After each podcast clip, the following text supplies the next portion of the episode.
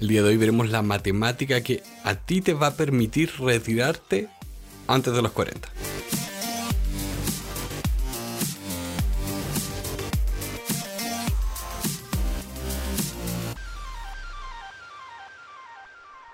Hola a todos, bienvenidos a Elemental, una nueva sesión de Extra el espacio donde vemos artículos, videos, charlas. Mi nombre es Pedro y estoy acá con Santiago.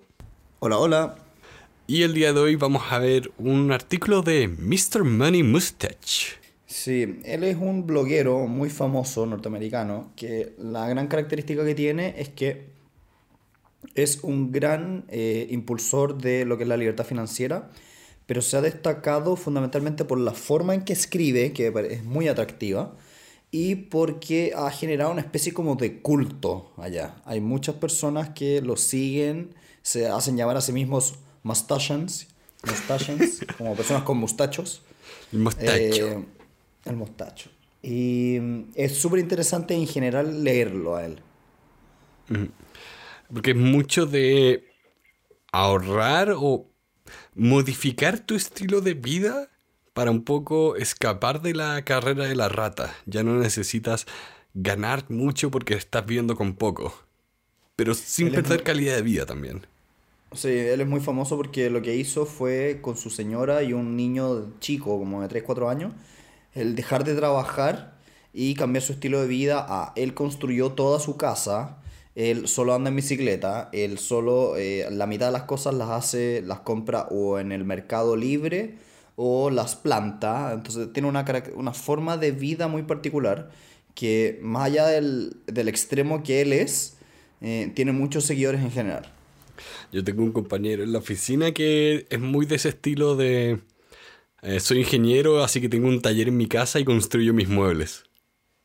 Genial. Yo admiro a esa gente. Tenemos que convertirnos en ingenieros todos. El mundo sería mejor. O pagarle a alguien para que sea ingeniero. Eh, yo en este artículo que... Pues el artículo que vamos a ver ahora, que de nuevo va a estar en las notas, es... Bueno, ¿cómo lo pone? la matemática simple que hay detrás de un retiro temprano, o retirarse del trabajo de manera temprana.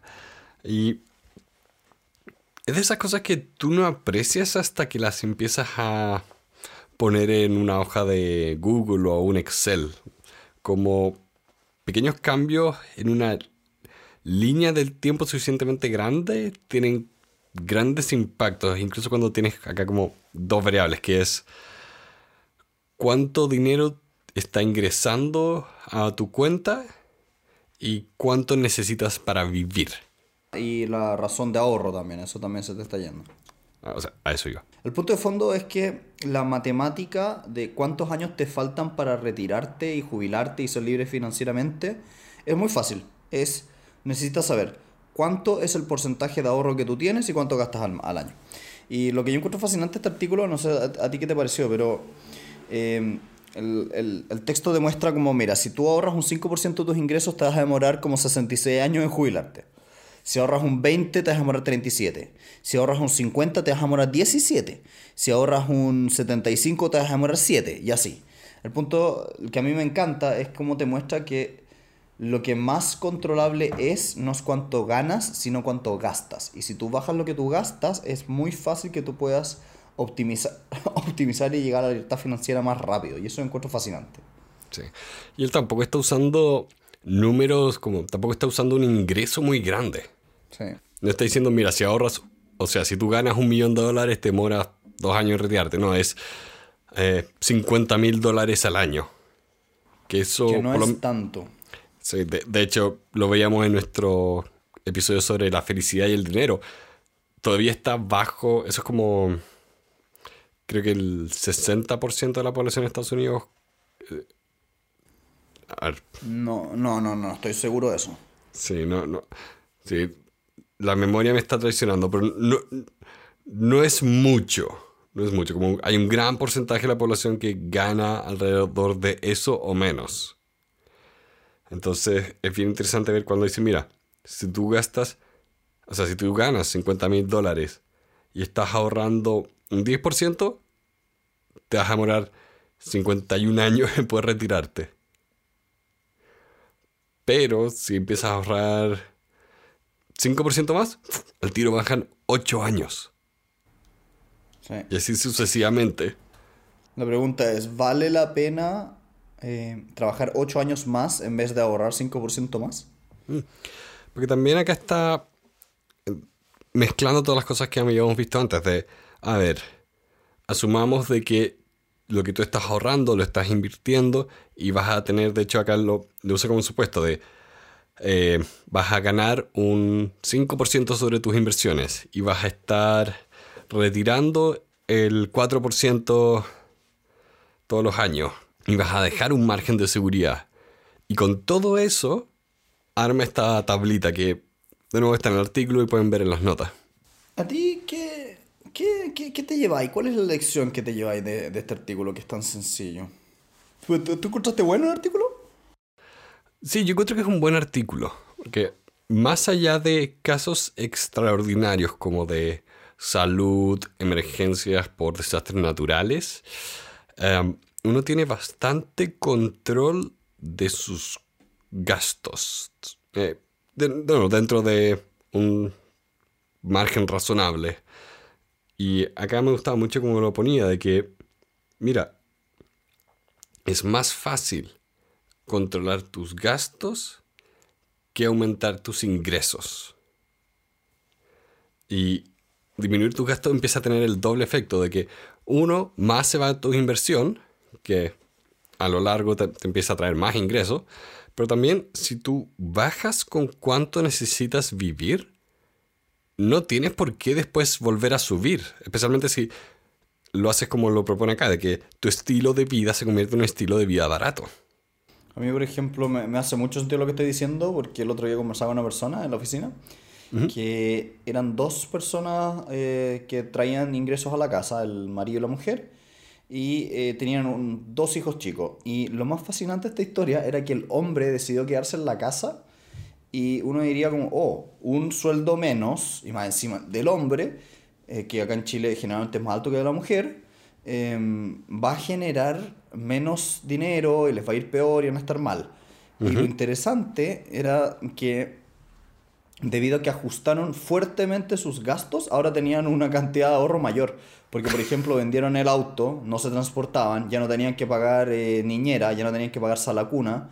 eh, y toda una serie de, estas, este tipo cosas, como habían cambiado el colegio de los niños, uno que valía la mitad y no sé qué. Cuento corto, suma y resta, la cuestión significaba que ya ahora ellos, teniendo un ingreso menos en la casa, ahorraban más que antes. Es que uno no se da cuenta cuando empieza a gastar mucho. ¿sí? Como que la vida, hay, hay inflación de estilos de vida muy fuerte. Sí. A, a mí me pasa eso que si no fuera por eh, las aplicaciones que usamos para presupuesto, eh, a mí se me escaparían los gastos muy fácilmente con pequeñas cosas, con pequeñas cosas. Eh, y también con otras bien grandes, porque me gusta la tecnología, pero... por, por ejemplo, yo sé que me ahorro mucho por el hecho de que me voy en bicicleta a trabajar y a todos lados, y no tengo un auto. Sí. Sí, eh, realmente eso es un ahorro que uno no suma, pero pasa, es bien fuerte. Sí, o sea, a ti el auto te sale, bueno, el auto, la encina, las patentes, los seguros. Sí, bueno, todo suma. Y eso que yo dentro de, soy una persona que lo usa poco, pienso que por ejemplo esta semana lo usé una vez de lunes a sábado. Nada. Nada, pues el resto del tiempo lo dejo estacionado. Lo tengo. Es que, bueno, una cosa que pasa en Chile, para los que no, no viven acá, es que nuestra ciudad es muy grande, es muy extensa y tiene sistemas de transporte público muy defectuosos. Entonces, por ejemplo, a mí me pasa que si me voy en sistema de transporte público a hacer clases a una universidad que queda en un lugar muy lejos acá, me pasa que me puedo demorar en una micro, que es el sistema de transporte público, una hora 45. En cambio, si me voy en auto, me demoro 20 minutos. Entonces, ahí llega un punto donde en verdad no vale la pena. Claro. ¿Cu- cu- ¿Cuánto es el valor de tu tiempo? Sí, para mí es mucho más valioso el tiempo en ese caso. Sí. Lo que es una lástima, porque. O sea, yo hice el mismo cálculo, pero estoy más cerca de mi trabajo, entonces. En vez de decir, ¿sabes qué? Como me demoro una hora veinte en transporte público, me voy en auto, dije, como me demoro una hora veinte en transporte público, me voy en bicicleta. La bicicleta es más rápida. Ah, ya, pero es más rápida. Es más rápida. Porque en la, en la bajada me demoro 20-25 minutos, en la subida súmala de 10 más. En ambos casos me ahorro el, la congestión del transporte, eh, no solo el transporte público, sino el transporte de vehículos en general. Que es una zona muy, muy congestionada a la que voy. A mí me pasa un poquitito que, que si uno se da cuenta, las cosas suman y suman y suman. Y no es tan difícil ser un poquitito más ambicioso en el recorte de gastos y bajar sustancialmente un 20-30% de todos tus gastos. Sí. A mí me pasó ahora que desde que empezamos a hacer esta temporada en particular, dentro del presupuesto consideré como una casilla, ¿sabes qué? Esto va a ser el ahorro e inversión. Esto es dinero que apenas entra, yo lo considero fuera de presupuesto. Esto ya no me pertenece, le pertenece a Pedro de mañana. Ya. Y eso realmente ha sido como un control muy, muy bueno para que no crezcan mis gastos. Es que tener un sistema donde vas viendo los gastos ayuda mucho. También. Bueno, tú estuviste un tiempo trabajando con muchos... eh, estuviste un tiempo trabajando en un estudio de abogados. ¿Hay cuál como pensando en este artículo, pensando en el estilo de vida que tenían tus compañeros de trabajo?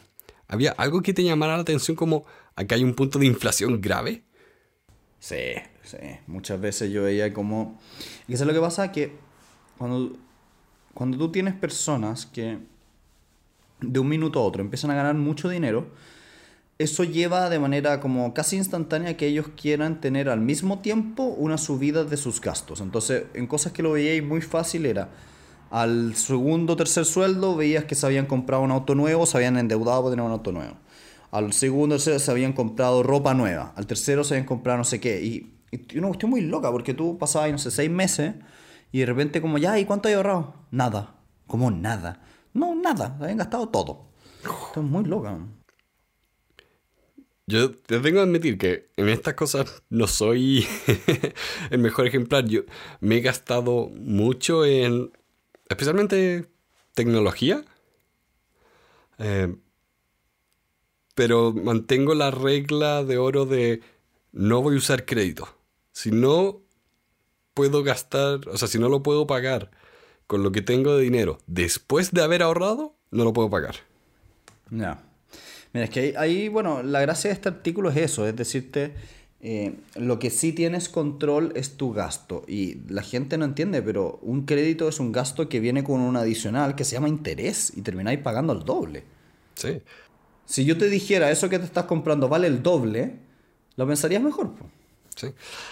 Pero cuando te dicen, ¿sabes que esto lo vas a pagar en 35 meses? Se te... Como que no Se lo puedes olvida, sentir real. Como que... No, no sé qué será psicológicamente hablando, pero como que pierde tangibilidad. No sé por qué en verdad, pero pasa. Pasa. En fin, em, yo diría que con eso vamos cerrando la gran idea de este texto. Creo que sería bastante interesante que vieran las notas si es que nos están escuchando desde un, un dispositivo solo audio o que vean el video que estamos poniendo en YouTube, porque ahí les vamos a poner la tabla que relaciona la cantidad de años con la cantidad de ahorro. Sí, y de hecho él envía una página que te permite calcular esto. De Sí, cuándo te puedes retirar y te lo hace solo y es un agrado. Así que les mandamos muchos, muchos saludos a todas las personas que nos están dejando comentarios en YouTube, todas las personas que nos han puesto 5 estrellas en iTunes. Eso último se lo agradecemos muchísimo porque funciona súper bien.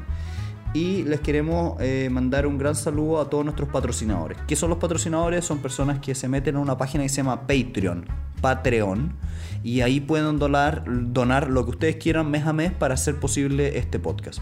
Estamos súper contentos porque lo- en el último mes hemos tenido muchas nuevas personas que se están sumando a esto y les mandamos muy afectuosos saludos a todos ellos.